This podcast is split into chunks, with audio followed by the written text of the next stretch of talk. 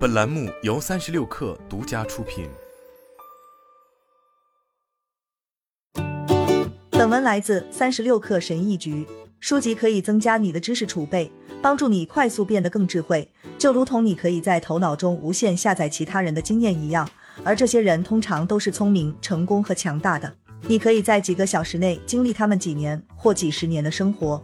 书籍让你有机会以不同的方式吸收这些经验知识。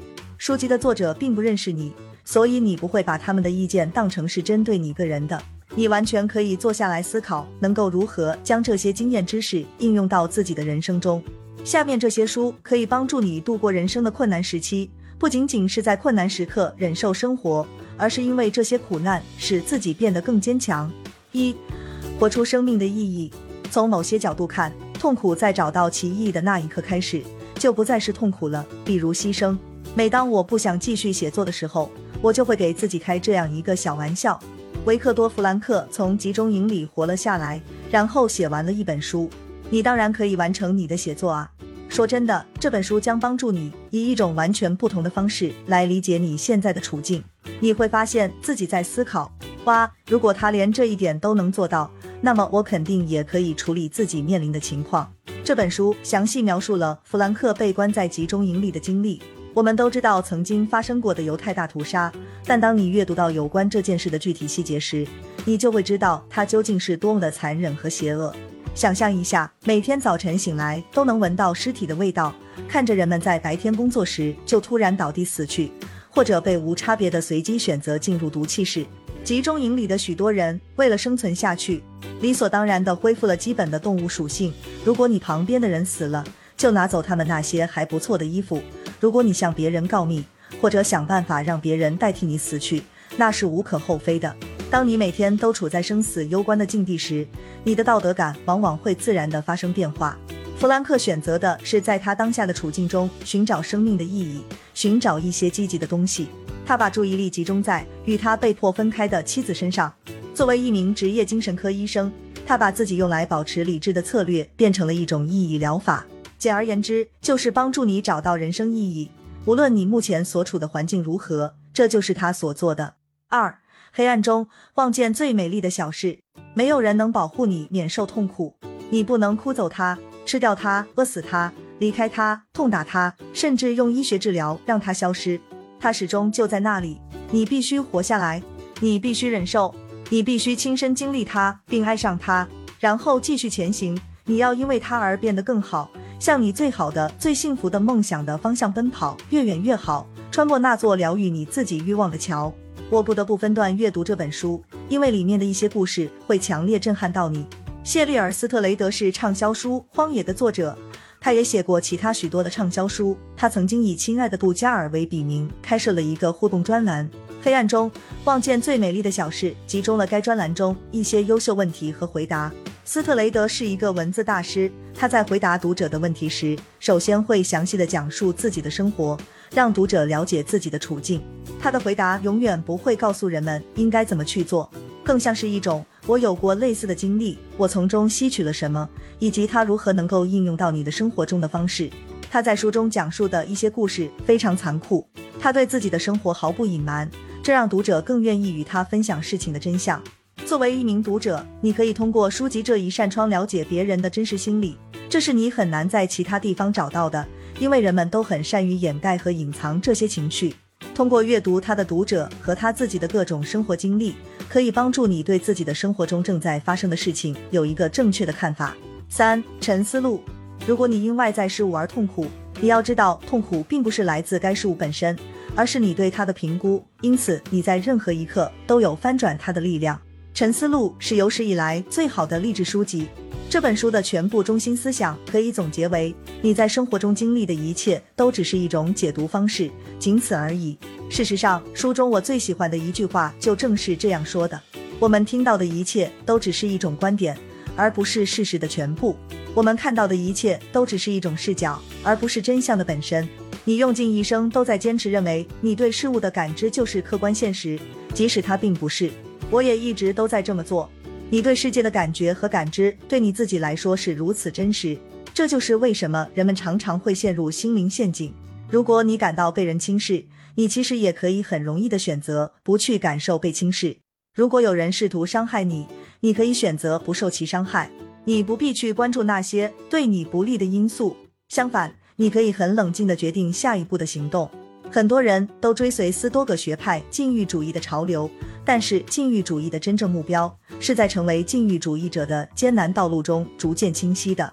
研习这种哲学是为了使你在任何情况下都能不处于被动的局面，运用自己的智慧，而不仅仅是忍受现状，而是在任何情况下都能走出自己的路。每次我读这本书，我总能迅速的使头脑冷静下来，因为它教会我用这样的思考方式。来看待我生活中的每一个问题，一切都只是你头脑中的臆想，你并不需要有现在这种感觉，这是你自己可以选择的。四，当我停止说话时，你会知道我已经死了。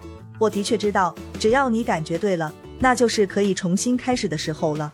这本书教会我在任何情况下都要学会寻找偏门，永远在寻找支点，然后再采取下一步行动。是的，大多数人都生活在一个由专制规则支配他们行为的世界中。但是，正如杰里在书中的经历告诉你的那样，其实规则是可以变通的，一切都是可以协商的。你总能找到办法，把什么都没有变成有些什么。杰里·温特劳布后来成为好莱坞的超级制作人和许多著名音乐人的经纪人。他通过寻找创造性的方法来解决问题，从不让一开始的困难阻碍住他。他想出了一个办法，最终成为了猫王的经纪人，并成功的带他到处去巡回演出。他是怎么做到的？通过连续三百六十五天给猫王的时任经纪人打电话。想想那是何种程度的坚持不懈吧。汤姆·帕克上校是猫王当时的经纪人，为了嘲笑杰里，就给他设置了一个近乎疯狂的障碍。他说，如果杰里能在二十四小时内筹到一百万美元，他就会让杰里带猫王去巡演。最终，杰里真的筹到了钱。他确实在一天之内就从一无所有就筹集到了一百万美元。他是如何做到的？好吧，最终他找到了一个非常富有的猫王的粉丝来支持他。但他成功的根源是他并没有像大多数人那样在困难面前立即认输。想想我们身处的时代吧，即使在疫情期间，赚钱的可能性和机会也是很多的，但大多数人没有那种捕猎者的心态。如果他们的收入来源消失了，他们就会对生活举手投降，等待政府的救济。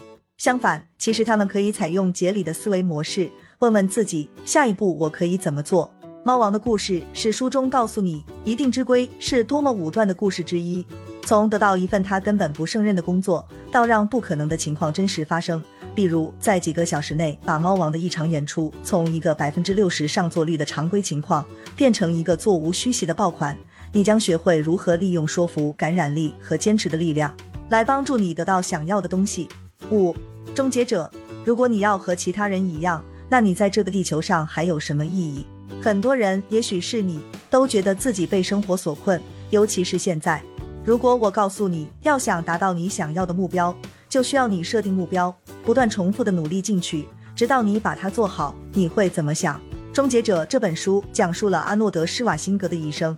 以及他如何运用这一简单的哲学道理来实现他为自己所设定的每一个目标，成为一名健身冠军，不只是成为一名演员，还要成为世界上收入最高的演员。他凭借《终结者二》做到了这一点，通过房地产投资赚到数百万美元。作为一名非美国本土出生的人，当选了能够担任的最有权力的公职职位——加州州长。他一心一意的去为目标而努力，并坚持不懈的工作着，直到实现目标。就是这样的。如果你想增肌，你就需要做很多的器械练习。只要一次又一次的举起沉重的金属器械，你就会变得更加强壮。当他想学习如何在房地产领域赚到数百万美元时，他认真研究了房地产投资市场，研究了成千上万的房产项目。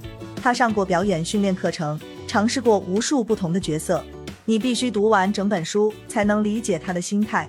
他一开始是个来自奥地利的穷小子，后来他无意中看到了一本健身杂志，然后他告诉自己，这就是我想要的生活。作为一名十几岁的少年，只要他坚持训练，他就相信自己有能力做到这一点。现在想想你当下所处的位置和你想要达到的目标，你只需要通过不断的努力来实现你未来的目标。六、有效的帮助，关于自我完善的真实指南。老师说，这本书是专门为了帮助你预备一颗面对生活的坚强心灵，是用一种严厉的爱的方式书写的。这本书教给你的是你需要知道的东西，而不是你想听的东西。简而言之，生活是不公平的，社会就是会让你在很多方面都经历失败。所谓持续的激励、人性的光辉，甚至是盲目的运气，都会在你的生活中发挥作用，影响你最终能够达到的成功的高度。你能过上你想要的生活的唯一机会，是从你被赋予的人生起点开始的，不管公平与否。这本书将教会你在这种情况下保持生活所需要的心态，它还会教给你一些有实用价值的生活技巧，来摆脱生活的困境，比如如何发现自己的天赋和优势，如何建立一项有利可图的兼职副业，以及如何在几乎没有风险的情况下获得巨大的成功。我曾经是一个破产、抑郁、滥用药物的 loser。现在我蜕变成了一个出版过三本书的作者，一名 TEDx 演讲者，并且每年新增数百万读者。在这人生的过程中，我学到了一切。如果你认为我的博客文章很好，相信我，这本书要比我所写的好上一百倍。好了，本期节目就是这样，下期节目我们不见不散。